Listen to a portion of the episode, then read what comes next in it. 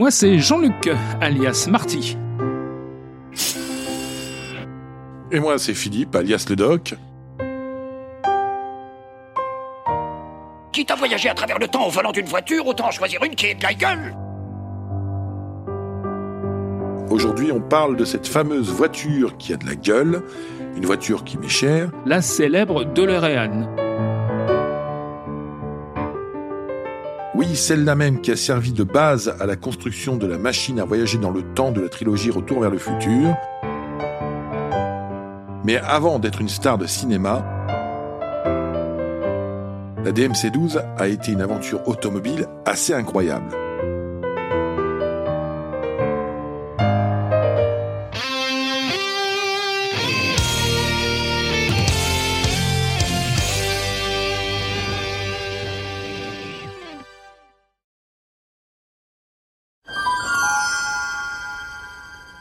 Petit saut au début des années 80 quand John Zachary DeLorean, loup de l'industrie automobile américaine, un peu dans l'esprit d'un loup de Wall Street, euh, mais euh, sans la drogue et le sexe, et en revanche avec le même appétit pour l'argent.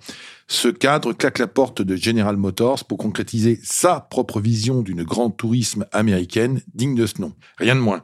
John Zachary DeLorean est né en 1925, il a alors une cinquantaine d'années. Il se tourne vers Giorgetto Giugiaro pour le dessin. Le maître italien a déjà donné naissance à quelques chefs-d'œuvre. Je pense à la Ferrari 250 GT, l'Alfa Romeo GTV ou encore l'Audi 80, celle bien carrée euh, que l'on a, a connue à l'époque. Il choisit Lotus pour l'élaboration du châssis en double Y, mais il revoit ses prétentions à la baisse pour le moteur. C'est fini le V12 Jaguar espéré pendant un temps, car il était cher et surtout compliqué à rendre compatible avec les normes américaines. Ce sera donc le V6 PRV, PRV pour Peugeot, Renault, Volvo. C'est une mécanique qui a fait ses preuves, mais qui est un peu juste. Il y a en effet à peine 130 chevaux. Quand on veut rivaliser avec Ferrari ou Porsche dans les années 80, il y a quand même mieux. D'ailleurs, une poignée de propriétaires ont dans les années 90 monté la version turbo du V6, qu'on a croisé notamment sur la, la Renault 30, pour avoir plus de peps. Mais qu'importe, la voiture a de la gueule, elle est toute en angle et sa structure de carrosserie en fibre de verre est habillée d'inox. D'inox et non d'aluminium comme certains ont pu l'écrire. Nom de Zeus Bon, vu comme cela, c'est presque la recette idéale. Une carrosserie à la fois esthétique et originale, un moteur à la fois souple et performant. On peut dire que cette DeLorean est alors promise un bel avenir commercial? Enfin, sur le papier, parce que c'est génial, il y a vraiment de bonnes idées, mais John Zachary DeLorean n'a pas son pareil pour embobiner ses interlocuteurs et, leur faire oublier que ben on est loin d'être tout à fait au point. Il réussit même à soutirer des subventions au gouvernement anglais de Maggie Thatcher, à condition qu'une grande partie de l'auto soit assemblée en Irlande du Nord, secteur géographique qui est quand même socialement instable à l'époque. Un premier prototype roulant voit le jour en 1976, d'autres suivent explorant des solutions incroyables. Je me souviens par exemple d'une petite Fiat X19 sacrifiée pour tester des énormes pneus Pirelli P7. Pour mémoire, c'est ceux qui euh, équipaient la, Lamborghini Countach à l'arrière. Cette solution est envisagée un temps, mais l'explosion de la transmission de la pauvre petite Fiat met un terme à cette idée. Les pubs vantant les mérites de la DMC12, c'est le type de la Dorian, faut pas l'oublier, sont superbes. J'ai même vu une vidéo d'une supposée ligne de montage où des ouvrières ont des allures de mannequins, un peu à la Farah la blonde de la série euh, Drôle de Dame, à la télévision, eh bien, ces mannequins tentent d'utiliser une clé de 12 en se demandant bien comment la tenir et de quel côté il faut le prendre sans se casser un ongle.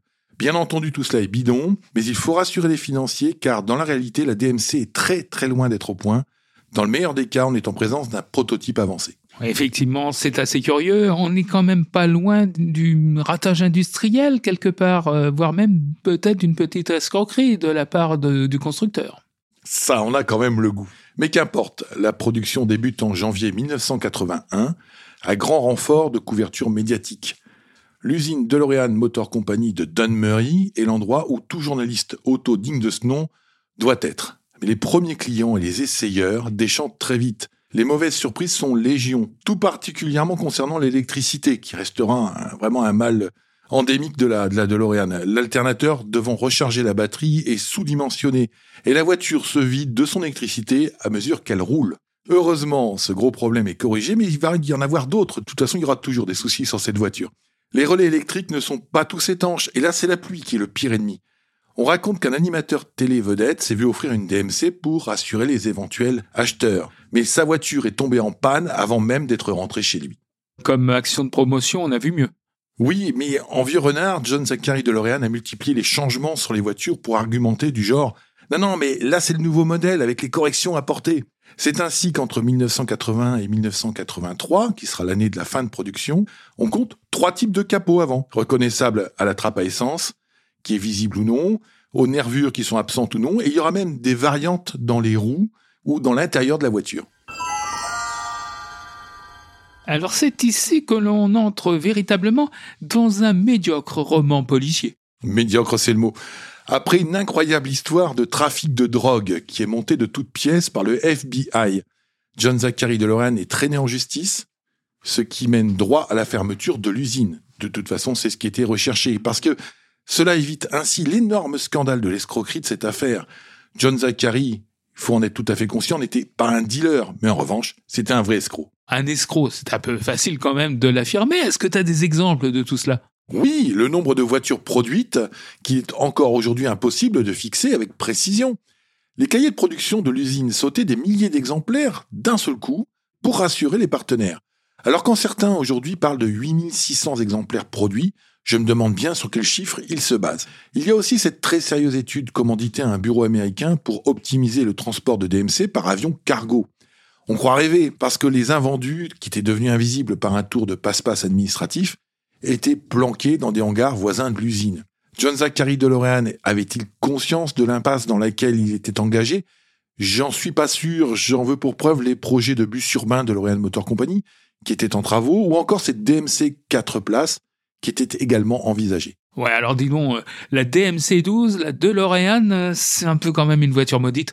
Sans aucun doute jusqu'au miracle de Retour vers le futur, mais nous en reparlerons bientôt. Car mis à part quelques collectionneurs et des amateurs éclairés, les propriétaires de DMC12 s'empressent à l'époque de s'en débarrasser pour acheter une GT fiable et qui n'a pas cette mauvaise réputation. À tel point qu'en croiser une roulante dans les années 85-90, c'est un véritable coup de chance.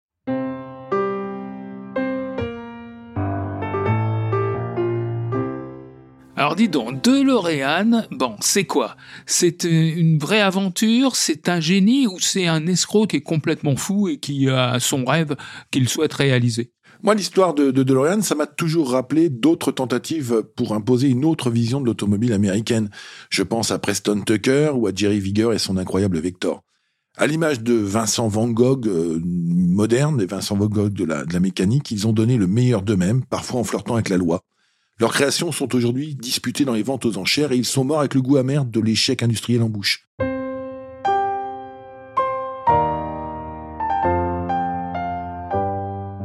John Zachary de L'Oréal est décédé en 2005, il avait 80 ans. Ses cendres sont inhumées au cimetière Whitechapel de Troy dans le Michigan Sur sa pierre tombale, la silhouette d'une DeLorean DMC-12 portière ouverte est gravée pour l'éternité. Merci Doc pour ce voyage dans le temps. Rendez-vous la semaine prochaine.